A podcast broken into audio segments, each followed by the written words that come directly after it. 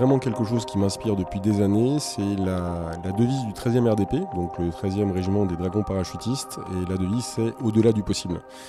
Et c'est toujours cette, logique-là de dire que euh, on peut toujours faire un pas de plus, on peut toujours aller plus loin. Euh, l'impossible, en fait, euh, ça n'existe pas. C'est vraiment aller au-delà du possible. Et ça, c'est quelque chose qui m'inspire énormément.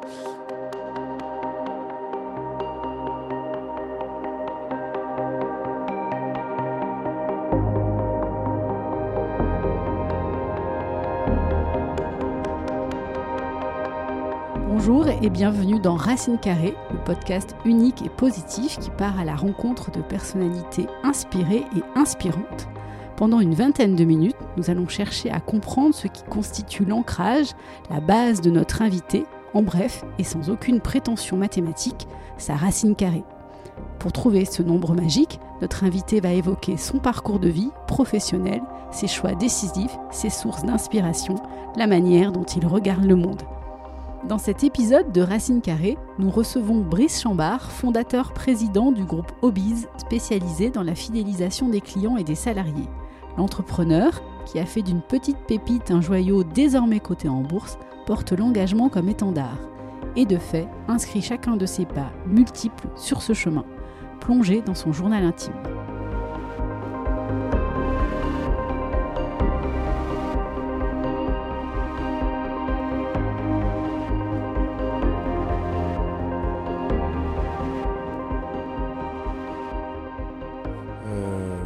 50 ans, marié, trois enfants, euh, redoublé ma sixième, redoublé ma troisième, sorti des études en seconde, militaire, pendant deux ans au Gabon, à Libreville, en Afrique équatoriale, euh, chasseur alpin un petit peu avant, et enfant adultérin.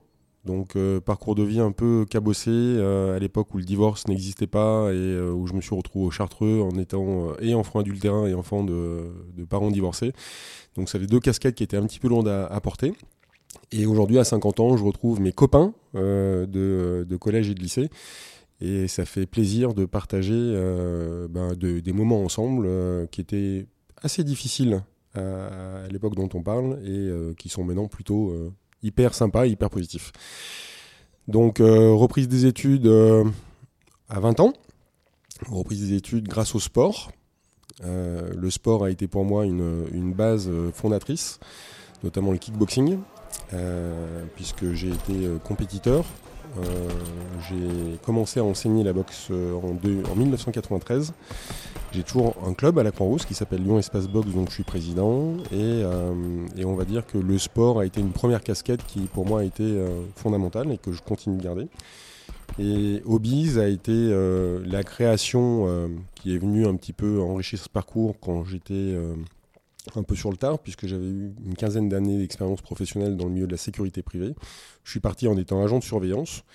En parallèle, je continuais d'étudier puisque j'avais repris mes études, j'avais fait un brevet d'état d'éducateur sportif pour avoir l'équivalent du bac, un DUT en gestion d'entreprise, un DESS en administration d'entreprise à l'IA de Lyon, un MBA à l'EM Lyon, je suis passé par HEC, je suis passé par d'autres écoles, je suis actuellement doctorant en technique d'optimisation du potentiel et de la performance, donc je continue à, œuvrer et, euh, et, je marche au sens. Donc euh, trois casquettes principales. La première, c'est le sport. La deuxième casquette, c'est le milieu associatif, puisque je suis dans le milieu associatif depuis une trentaine d'années. Et la troisième, c'est le business, puisque euh, je continue à, enfin, je, travaille dans le dans le dans, dans, dans le service aux entreprises depuis une trentaine d'années également.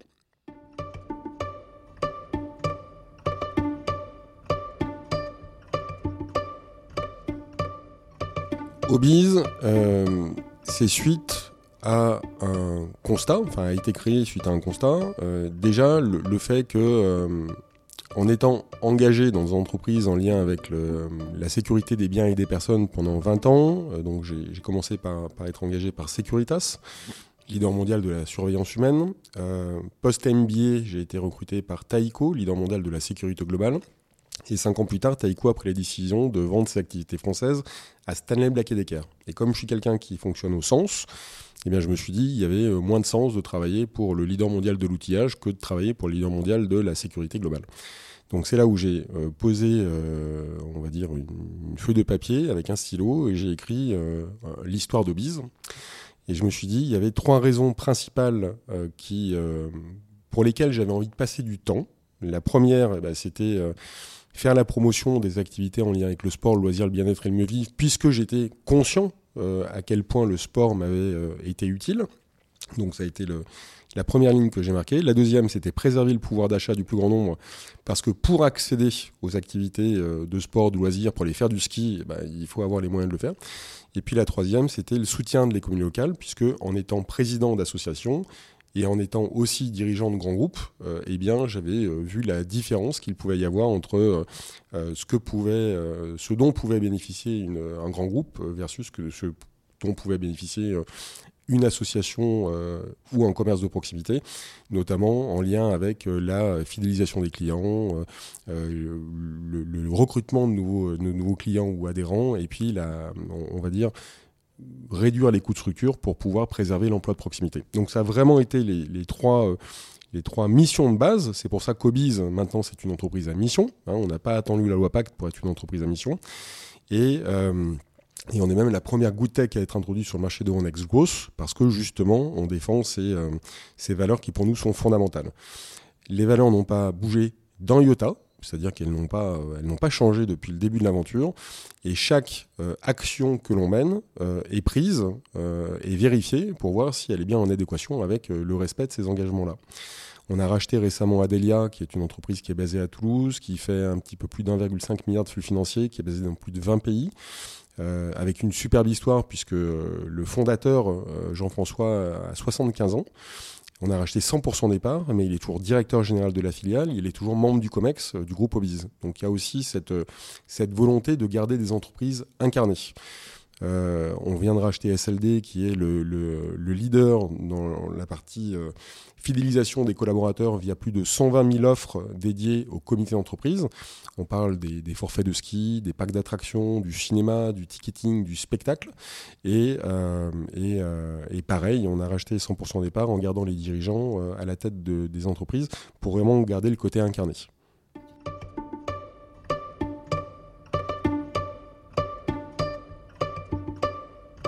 Alors, au-delà de les marquer sur les murs, parce que euh, quand euh, on vient chez Obiz, en sortant de l'ascenseur, on voit les, valeurs qui sont euh, inscrites sur le mur. Hein, donc, il y en a cinq qui sont fondamentales. Pour nous, c'est l'humain. Et l'humain avec un grand H, c'est pas l'homme avec un grand H ou la, ou la femme avec un grand F, c'est plutôt même la femme avec un grand F et puis l'homme avec un petit H.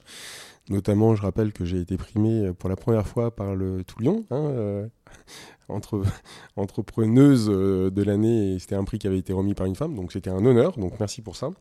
Et, euh, donc l'humain est vraiment au, cœur euh, du dispositif et on est très regardant, notamment quand on recrute des nouveaux collaborateurs. Donc la fonction RH, elle est au cœur de, l'entreprise depuis le début de l'aventure. quand on, recrute quelqu'un, on va regarder la personne sous différents, sous différents angles, la loyauté, on va regarder le savoir-être, c'est pour nous quelque chose qui est fondamental. Évidemment, le savoir-faire pour le côté euh, technicité. On va regarder aussi si euh, la personne a, un côté jusqu'au boutiste, donc il est vraiment dans cette logique de sens du résultat, euh, pour pouvoir toujours être dans cette logique de, de satisfaire les clients, les collaborateurs, les partenaires. Et puis enfin, cette logique d'exemplarité. L'exemplarité euh, est pour nous quelque chose d'important, donc on veut que tout le monde soit exemplaire dans sa tâche. Donc le premier point, c'est le volet humain. Le deuxième point, c'est le volet RSE, puisque euh, je le disais tout à l'heure, on est entreprise à mission, donc on a une responsabilité euh, sociétale qui est, qui est importante. On, on, a également cette volonté d'être leader. Je l'ai dit, on est leader sur la partie fidélisation client et fidélisation des collaborateurs pour être toujours leader, il faut innover. Donc c'est la cinquième brique. Hein. Première brique RH, enfin la première brique humain. Deuxième brique RSE. Troisième brique, c'est le leadership. Quatrième brique, c'est vraiment le côté euh, euh, innovation et amélioration continue. Parce qu'à partir du moment où on est euh, numéro un, et eh ben, on est une référence et donc c'est facile de nous copier. Donc il faut innover pour rester premier. Et puis enfin, le dernier point, c'est le côté international. Donc vraiment avoir une vision globale. Sky is the limit, mais, mais on va bien au-delà et on espère aller bien au-delà.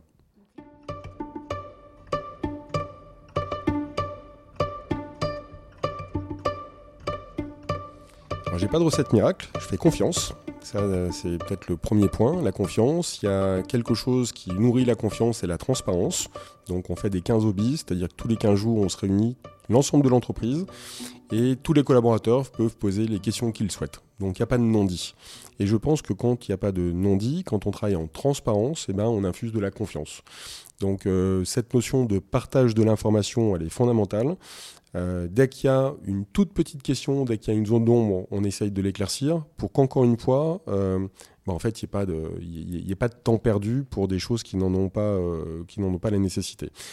Après, quand on parle de confiance, bah, la confiance, automatiquement, elle honore, mais elle oblige.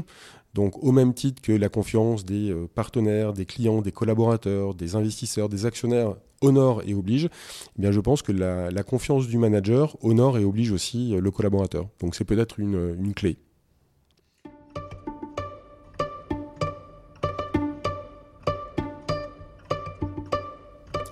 J'ai eu la chance de, de, naître dans les années 70, donc euh, dans les années 90, il y avait encore le service militaire. Aujourd'hui, ça n'existe plus. Et je pense que le service militaire a été, en tout cas l'opportunité d'aller au service militaire a vraiment été une, une, clé, une clé importante. J'avais le choix, j'avais le choix de continuer à errer euh, dans une vie qui était plutôt euh, anarchique. Euh, où j'avais des rêves. J'avais déjà un rêve quand j'avais 17 ans qui était de créer une entreprise où je donnais le pouvoir aux collaborateurs. Bon, j'ai réussi à le réaliser avec l'introduction en bourse puisque l'ensemble des collaborateurs sont euh, actionnaires de l'entreprise. On a mis en place des, plans d'action gratuites. Donc ça, c'est un petit rêve que j'ai réalisé. Mais à 17 ans, j'avais le choix. Comme je vous disais tout à l'heure, j'avais eu un parcours scolaire un peu euh, chaotique. Soit je restais dans ce parcours euh, un peu chaotique euh, et puis je restais en marge de la société, soit sinon je me disais que la société me donnait une réelle chance de pouvoir euh, faire les choses différemment, de sortir de mon système familial et, éducatif classique. Donc j'ai profité de ça pour ben, dire que j'étais prêt à aller dans les chasseurs alpins, dire que j'étais prêt à aller dans les paras, troupes de marine, et ça a fonctionné. Et finalement, ça m'a donné un cadre, ça m'a donné des repères, et qui ensuite m'ont donné goût aux efforts. Et euh, je pense que à partir de ce moment-là, ça a changé un petit peu ma, vision des choses et ça m'a boosté pour, euh, pour être une meilleure version de moi-même.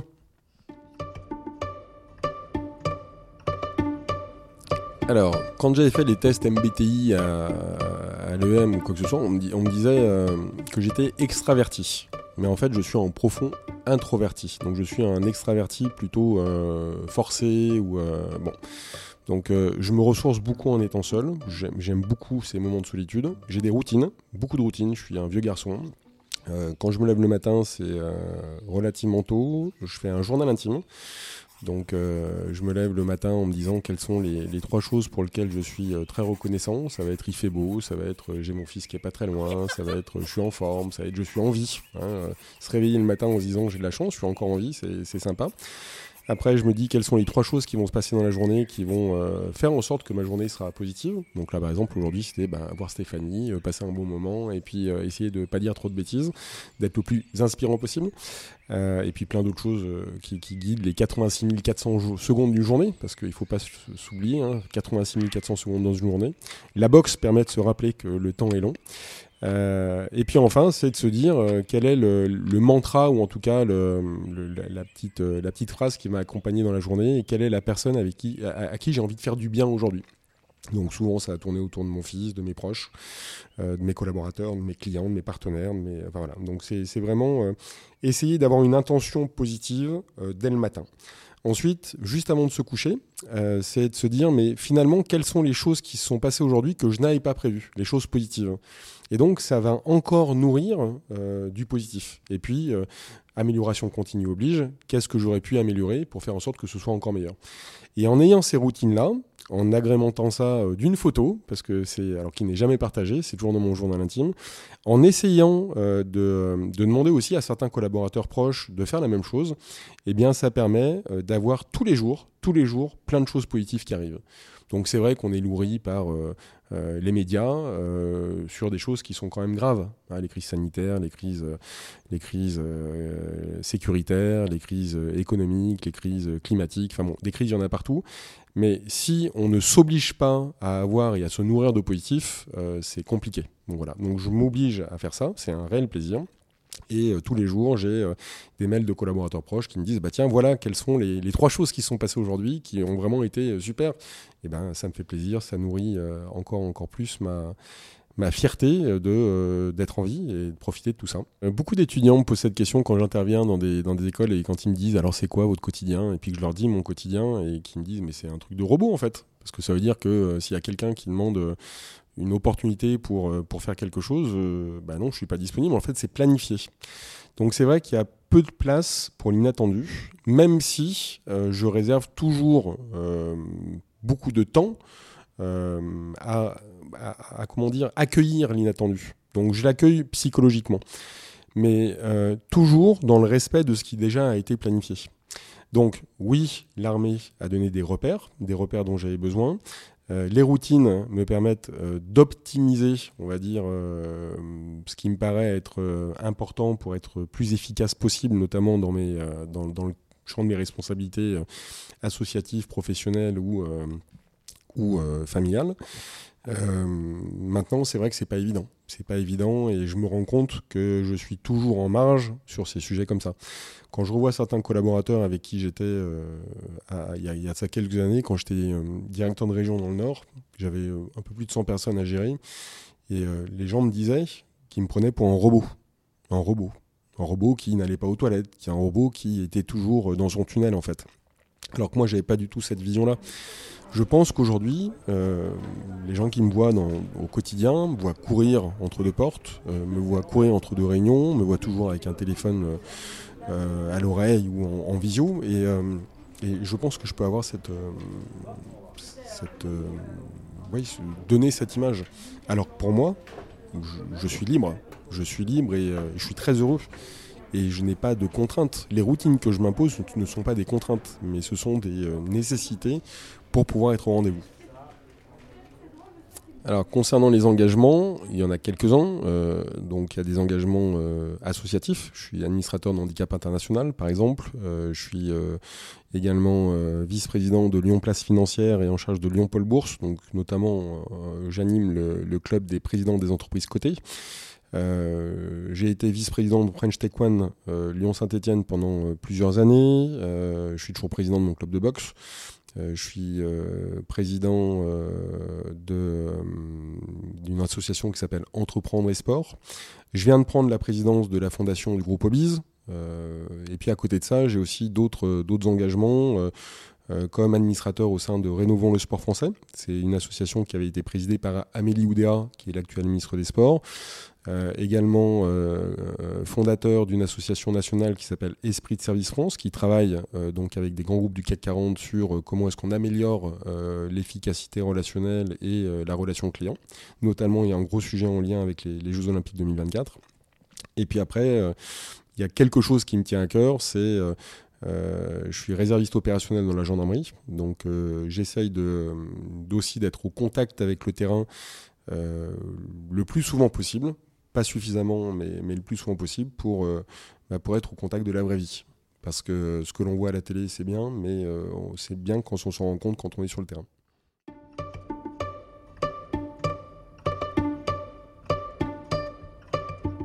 J'ai, on, va dire, euh, j'ai un problème je, dont je suis très conscient, c'est que j'ai du mal à dire non. Donc quand quelqu'un vient me voir en me disant tiens on a besoin de toi, on a besoin de ton aide, euh, c'est pas le syndrome du sauveur, hein, c'est pas ça, mais euh, j'ai du mal à dire non. J'ai du mal à dire non et donc j'ai toujours essayé de trouver un trou de souris pour euh, dire ok bah, vous avez besoin de moi pour subventionner une bourse, on va trouver une solution. Vous avez besoin de moi pour subventionner euh, euh, ou pour donner du temps pour euh, une manifestation qui a lieu au Bénin avec, Action Alliance Afrique. Je vais trouver du temps. on a besoin de moi pour mettre des moyens pour ceci, pour cela, ou pour prendre telle ou telle responsabilité. Je vais souvent dire oui. Et ça, c'est un problème. Ça, c'est un problème parce que quand on le sait, alors il faudrait pas que je dise, mais, mais c'est vrai que j'ai du mal à dire non. Donc j'apprends à dire non, mais c'est pas évident. Euh, mais il y a vraiment quelque chose qui m'inspire depuis des années, c'est la, devise du 13e RDP, donc le 13e régiment des dragons parachutistes, et la devise c'est au-delà du possible. Et c'est toujours cette, logique-là de dire que euh, on peut toujours faire un pas de plus, on peut toujours aller plus loin. Euh, l'impossible, en fait, euh, ça n'existe pas. C'est vraiment aller au-delà du possible. Et ça, c'est quelque chose qui m'inspire énormément. C'est pour ça que j'ai renchéri un adage qui était, vous savez, tout le monde connaît, on ne peut pas être et avoir été. Ah oui, c'est vrai. Oui, on ne peut pas être et avoir été. Mais on peut devenir. Et c'est ça, cette notion-là du on peut devenir qui pour moi m'inspire. On peut tout changer. Euh, quand on regarde euh, la trajectoire que, j'avais quand j'étais euh, enfant, slash ado, slash jeune adulte, bon aujourd'hui il faut me pincer tous les jours pour me dire que ce que je vis c'est la réalité. Moi je me sens pas du tout supérieur à qui que ce soit. Je me sens pas non plus inférieur à qui que ce soit. J'essaie d'être le plus assertif possible. et, après, si le rythme que je donne peut inspirer, tant mieux. Si les résultats que le groupe a, que je rappelle qu'on est quand même à 90% de croissance en moyenne depuis le début de l'aventure, là cette année on a disclosé comme qu'on ferait plus de 100%, euh, on va continuer sur cette, cette tendance-là euh, dans les années futures. Euh, si ça, ça peut inspirer, c'est tant mieux. si grâce à des médias top comme les autres, on arrive à, à véhiculer des messages qui se veulent être plutôt positifs euh, et si ça, ça peut inspirer, ben, j'ai envie de dire tant mieux. S'il y a une seule personne, une seule personne euh, qui, euh, qui a été inspirée par mon parcours de vie, j'ai envie de dire c'est tant mieux. Ma vie aura servi à quelque chose. Il y a beaucoup de choses positives que, que, que, j'ai eu la chance de, de vivre aujourd'hui. Beaucoup de choses. Non, le, on va dire l'anecdote, ou en tout cas le, quand j'étais euh, président de la Ligue Rhône-Alpes de kickboxing, euh, boxe taille discipline associée et vice-président de la Fédération française, on avait créé un lien avec euh, notamment le ministère de l'Intérieur et le ministère de la Défense pour faire des passages de brevet d'État pour, les, militaires. Et on a eu la chance d'aller au GIGN. Donc au GIGN, donc force spéciale. et, j'ai retrouvé des, amis que j'avais connu 20 euh, ans plus tôt. Euh, et j'ai toujours des liens très étroits avec ces unités-là. Et, voilà, donc ça, c'est les choses qui sont un peu. voilà, c'est au-delà d'être des camarades ou des frères d'armes, c'est réellement des personnes qui sont exceptionnelles, inspirantes, inspirantes et très positives puisque elles sont là pour protéger nos vies, s'engager pour la vie.